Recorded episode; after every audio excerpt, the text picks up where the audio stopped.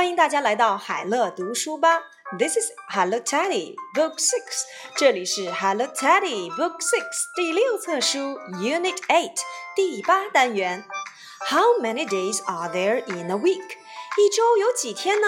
小朋友们，我们一起来数一数吧。Sunday, Monday, Tuesday, Wednesday, Thursday, Friday, Saturday. Bingo！一共是七天。 What are they？那么这七天分别是哪些呢？Sunday，星期天；Monday，星期一；Tuesday，星期二；Wednesday，星期三；Thursday，星期四；Friday，星期五；Saturday，星期六。What day is today？今天是星期几？It's Sunday today。今天是星期日。What day is today？ 今天是星期几？It's Monday today。今天是星期一。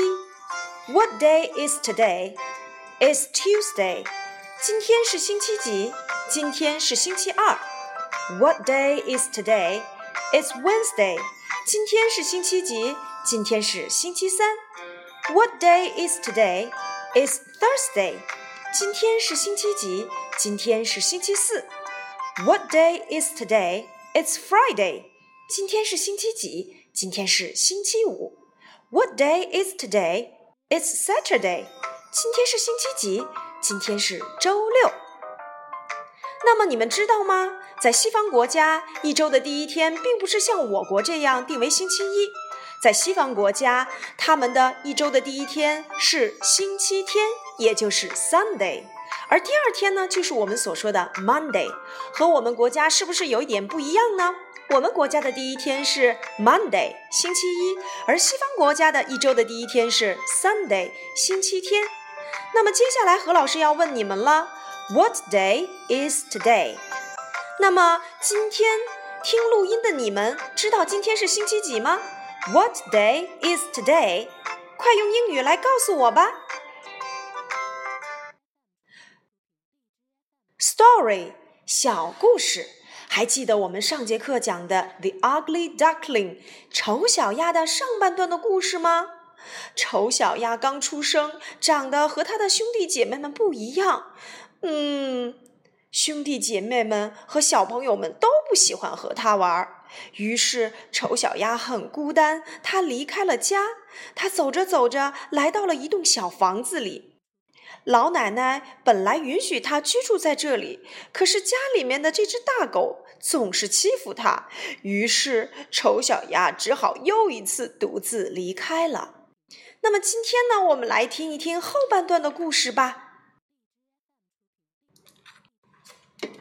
Autumn comes. The leaves turn yellow. One evening, the ugly duckling sees a lot of beautiful birds. Swans, he says. How beautiful! He looks at himself and cries, I am so ugly. Winter comes. The ugly duckling is very cold and hungry. A farmer sees him and brings him home. But the farmer's son and his wife don't like him. They beat him. The ugly duckling is very sad. He goes away again. Spring comes. It's sunny and warm. The ugly duckling grows up. One day, he sees many beautiful swans. He says, Nice to meet you. The swans say, Nice to meet you, beautiful swan.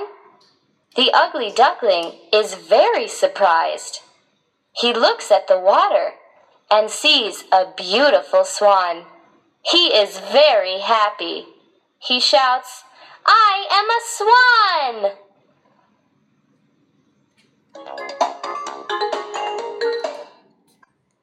Oh, 原来 the ugly duckling is a beautiful swan.